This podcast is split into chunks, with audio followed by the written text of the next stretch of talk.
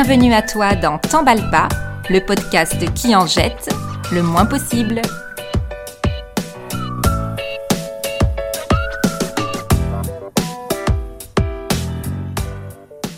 Bonjour, c'est Noémie Fachan, votre guide à petits pas sur la route du zéro déchet. Un parcours jalonné d'inévitables galères, mais aussi de succès plutôt gratifiants. Aujourd'hui, je vous propose d'aller passer un savon à l'une des pièces de la maison les plus faciles à priver de poubelle, la salle de bain.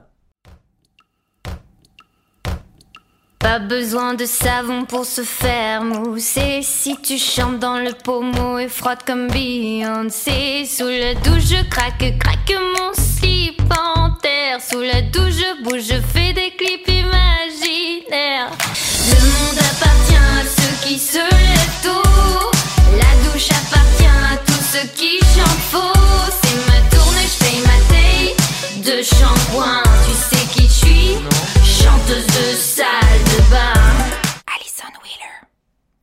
On a beau décider de ne pas s'emballer, je dois dire que la salle de bain, pour moi, c'est vraiment la pièce la plus jouissive à équiper pour ne plus produire de déchets.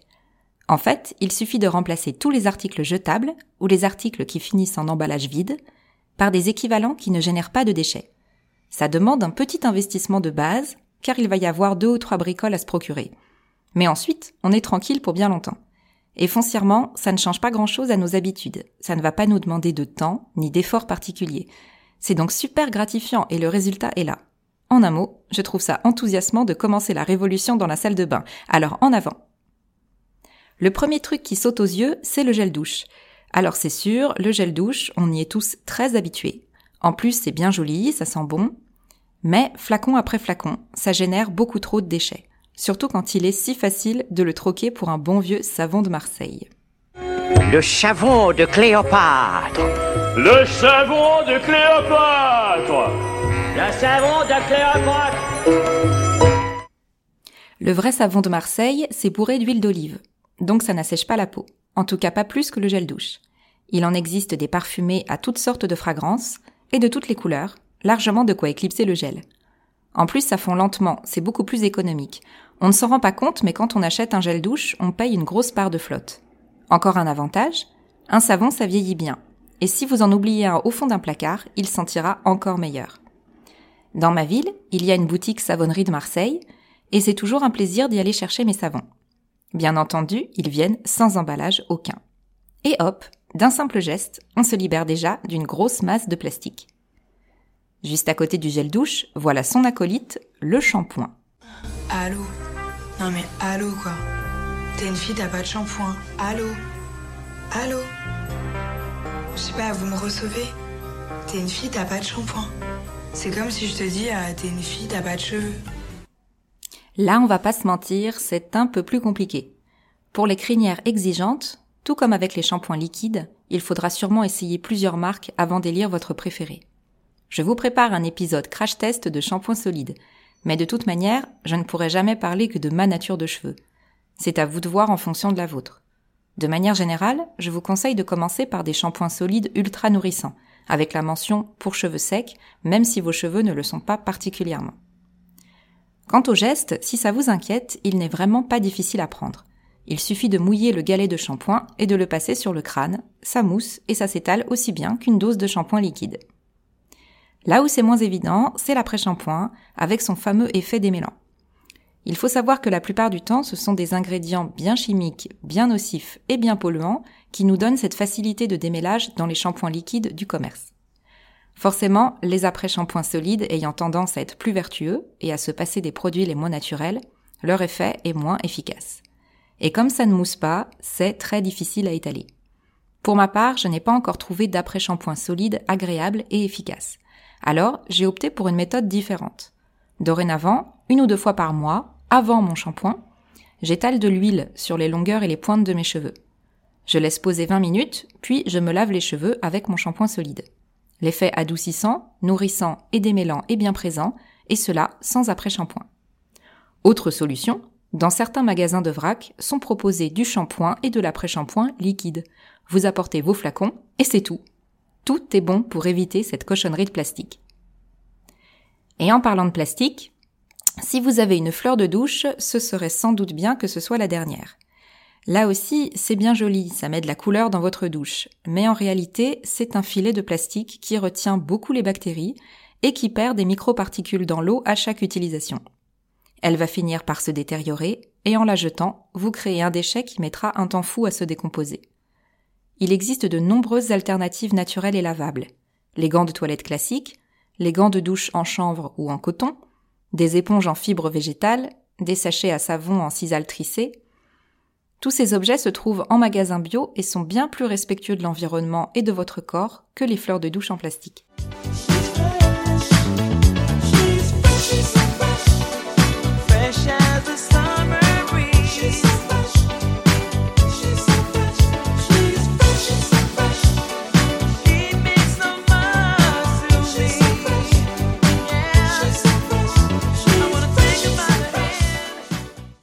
Étape suivante, pour rester fresh, so fresh, on adopte une brosse à dents biodégradable. Alors attention, les brosses à dents biodégradables, ce ne sont pas du tout des produits parfaits. Elles sont souvent faites en bambou, dont la production de masse n'est pas sans impact écologique, et puis après leur production, il faut les transporter vers nos contrées, donc le bilan carbone est là. Quant aux poils, ils sont souvent en nylon, c'est-à-dire pas biodégradables pour le coup. C'est très peu mieux faire comme produit. J'ai trouvé sur internet des brosses à dents dont le manche est en blé et compostable, mais le problème des poils subsiste. L'alternative aux brosses compostables, ce sont les brosses rechargeables, dont il est possible de changer la tête. Vous gardez le manche à vie, et vous faites donc beaucoup moins de déchets. Cependant, les têtes, une fois usées, constituent un déchet. Là non plus, ce n'est pas parfait. Mais en attendant d'avoir des options locales et vertes d'un bout à l'autre, c'est déjà beaucoup mieux que de balancer une brosse à dents tout en plastique dans la nature tous les deux mois. Il faut se rappeler que le zéro déchet, c'est un horizon, une direction. On atteint rarement le zéro en réalité. Et pour aller avec sa brosse à dents biodégradable, il convient de se mettre au dentifrice solide. Ah, là, on est sur un bon dossier. J'en ai essayé plein de différents, catastrophiques, avant de rencontrer le dentifrice de ma vie qui s'était trouvé au bord du chemin sur l'autoroute des vacances.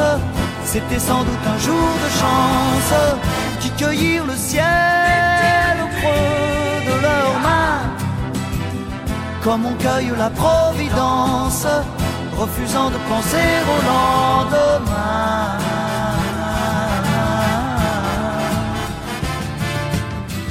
C'est un beau roman, c'est une belle histoire, c'est une romance d'aujourd'hui. Oui, bon, on a les histoires d'amour qu'on peut, hein. Mais c'est vraiment tout un roman, cette love story du dentifrice zéro déchet. Alors j'en ferai un épisode dédié, promis. Passons plutôt à la suite. Fini le déodorant de supermarché bourré de perturbateurs endocriniens, il existe aujourd'hui des déodorants crème présentés dans des pots en verre ou en métal, dont la composition est bien moins nocive pour la santé. Les pots sont à conserver. Ils peuvent être réutilisés pour se fabriquer d'autres cosmétiques, par exemple du déodorant fait maison à base d'huile de coco et de bicarbonate de soude. Les déos fait maison, forcément, sentent moins fort la papaye que ceux du commerce, il faut prendre ses distances avec l'idée qu'on se fait d'un déo depuis toujours. Mais petit à petit, en utilisant moins de produits saturés en parfum, on se réhabitue à la simple sensation de propre et aux odeurs subtiles. Quelque part, on retrouve certaines de nos facultés et on se reconnecte avec des sensations moins artificielles. On continue notre tour de salle de bain. Exit les cotons jetables, ce maudit produit qui use des quantités d'eau et d'agents blanchissants. Passons joyeusement aux lingettes lavables, et là, c'est top, parce que les petites mains de France et de Navarre se sont bien emparées du produit, et on en trouve de très jolis 100% fait main, en France et avec amour, sur Etsy.fr par exemple. Incroyable mais vrai, les lingettes lavables suffisent à elles seules pour enlever fond de teint, rouge, fard, poudre. Pour le mascara, selon sa résistance, il faudra peut-être les imbiber d'huile démaquillante.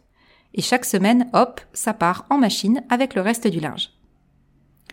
Mon petit conseil, mais vous faites bien ce que vous voulez, optez plutôt pour des coloris sombres, parce qu'à force d'utilisation, même propres, les lingettes trop claires finissent par avoir l'air cracra. Les miennes sont noires, carrément, et en coton 100% bio. Je les adore. Autre recommandation, mettez quelques lingettes de côté pour le vernis à ongles et ne les utilisez que pour ça. C'est pareil, vous aurez beau laver, il y aura forcément des traces de vernis qui vont s'accrocher, alors autant ne pas détériorer trop rapidement toutes vos belles lingettes. Moi, j'avais l'ancien homo qui l'avait plus blanc. Il avait bien déjà, hein. Et maintenant, il y a un nouvel homo qui l'avait encore plus blanc. Moi, j'ose plus changer de lessive, j'ai peur que ça devienne transparent après. Next, les cotons-tiges, c'est nul. Le gratouille-oreille, c'est mieux. On l'appelle auriculi dans le jargon.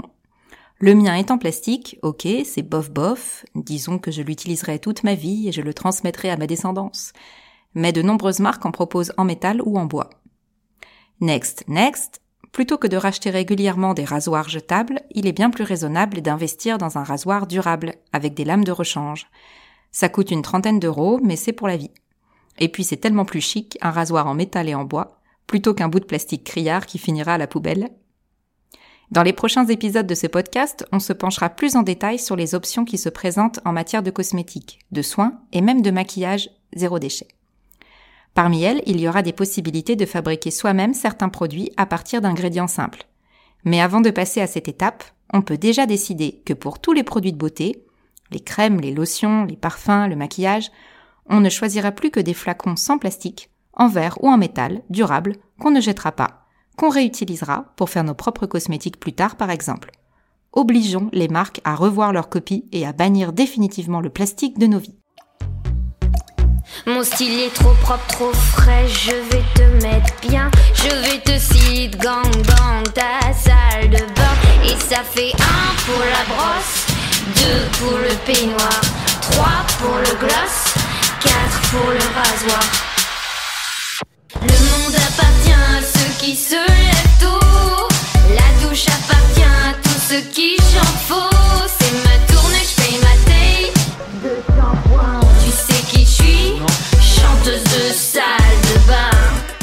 Alors on récapitule. 1. Remplacer le gel douche par du savon solide. 2. Remplacer le shampoing liquide par du shampoing solide. 3. Se passer de fleurs de douche, préférer les alternatives naturelles. 4. Opter pour une brosse à dents biodégradable. 5. Se mettre au dentifrice solide. 6. Adopter le déodorant solide. 7. Troquer ses cotons jetables contre des lingettes lavables. 8. Abandonner les cotons-tiges pour un auriculi. 9. Investir dans un rasoir durable. 10. Ne plus acheter que des produits de beauté venant dans des contenants qu'on ne jettera pas, qu'on gardera et qu'on réutilisera. Et boum, ça nous fait déjà 10 points. 10 nouvelles habitudes qui réduisent considérablement nos déchets et qui ménagent notre santé par la même occasion. On voit que dans la salle de bain, on peut parvenir à faire une différence marquante sans se priver de notre confort, et ça c'est top. Profitons-en, car ce ne sera pas aussi facile quand on passera à la cuisine par exemple.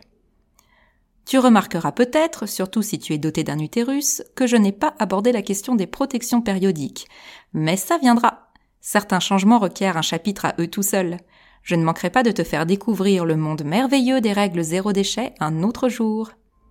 J'espère que cette visite de la salle de bain zéro déchet t'a plu, et souviens-toi, surtout, t'emballe pas. Merci pour ton écoute, à la prochaine.